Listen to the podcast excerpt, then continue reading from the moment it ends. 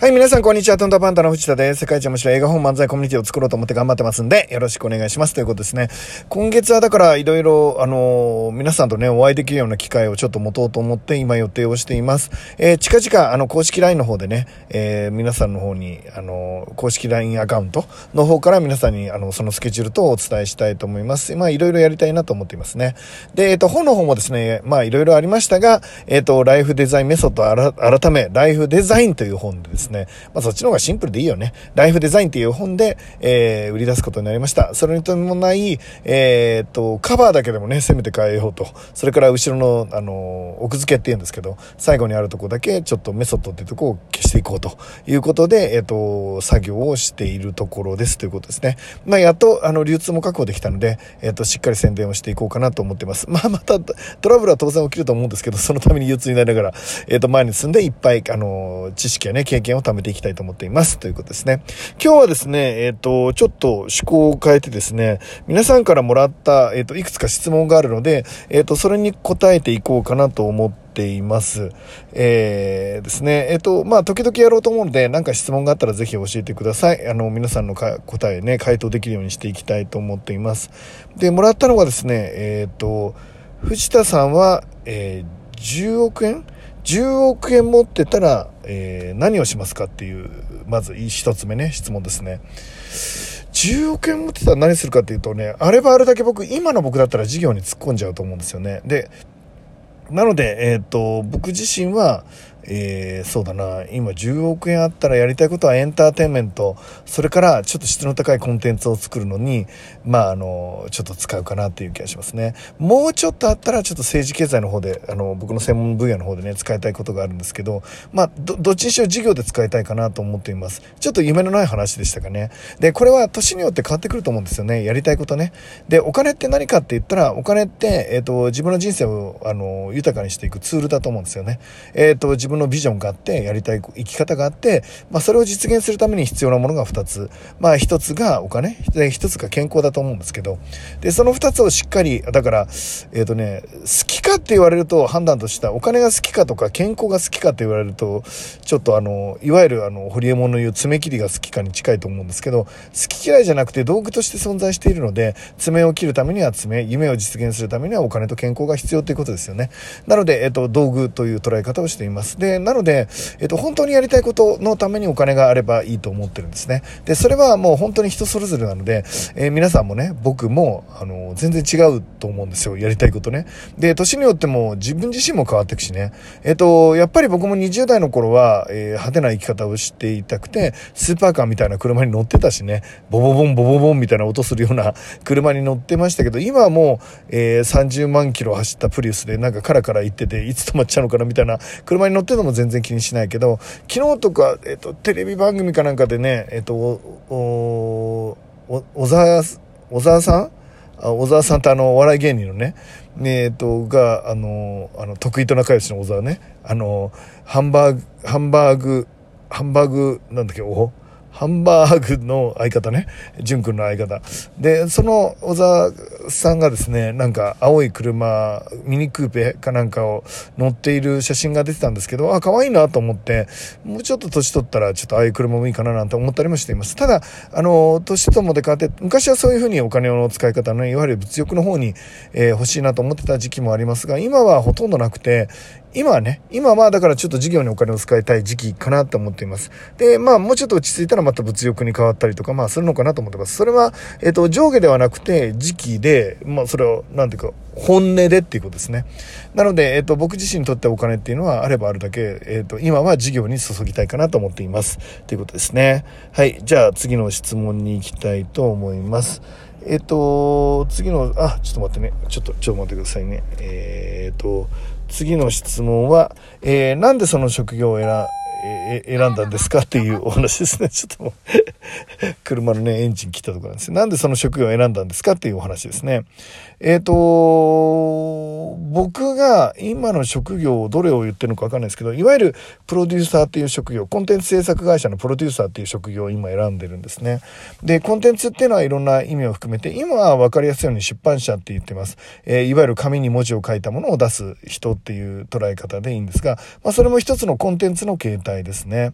で、えっ、ー、と、映画もコンテンツですし、えー、今だったら、こう、食卓を取り戻すようなコンテンツ、えー、あるいはグッズなんかを販売していきたいなと思ってます。で、全てに言えることは、心が揺れたり優しくなったり、えー、自分と対話できたり、えー、生きていくためにね、えーと、しっかりと考えられる、え人たちが増えていくお手伝いをね、えしていこうかなと思ってます。考えてないと誰かに踊らされちゃうし、え自分の人生じゃなくなっちゃうからね、えーと、そうじゃない生き方ができるようなお手伝いができるものを基本的には作っていくと決めています。で、それを作りたいと思ったから、まあ今のコンテンツ制作会社の、まあいわゆる代表っていうポジションを今僕はやっているっていうことですね。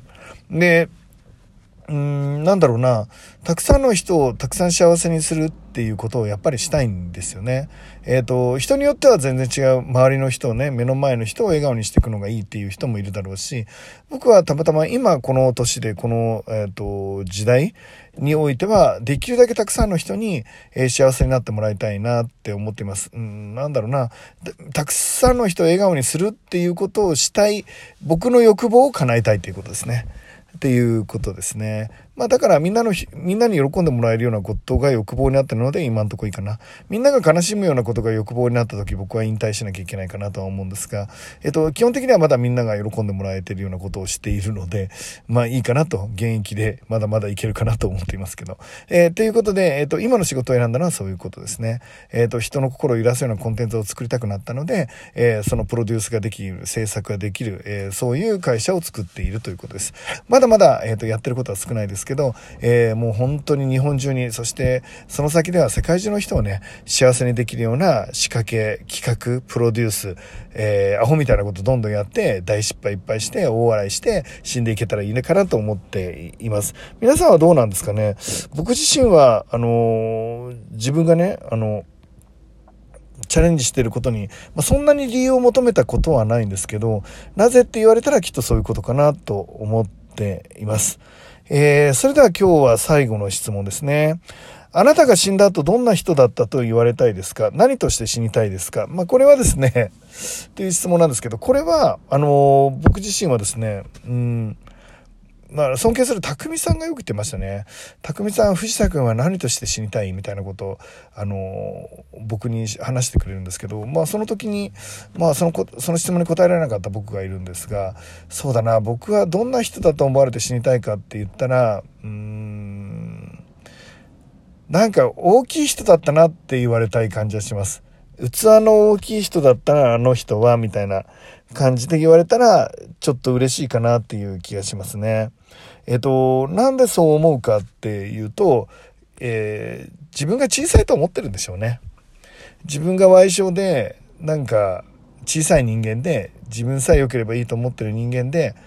で、心のどっかで、なんか自分の小ささを恥じてる、あるいは、あの、なんだ、いや、嫌ってるっていうところがあるのかもしれないですね。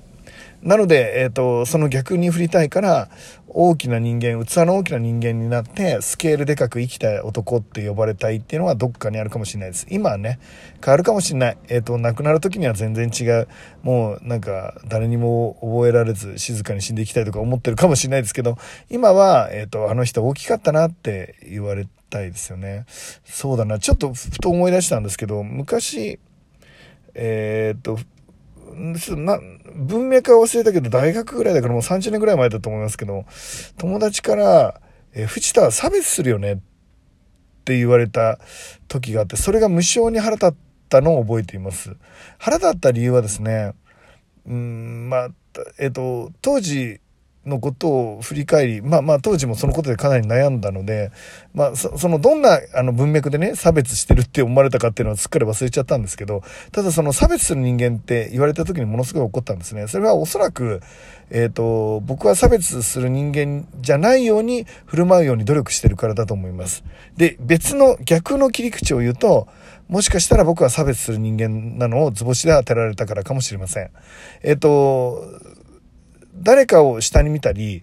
えー、誰かを劣等に見ることによって自分が優越感に浸るっていう気持ちを、えー、当時の僕は、えー、今もそうかもしれないけど多少持っていて、えーと、その気持ちがとても僕は嫌いだったんだと思います。えつまり僕は差別する人間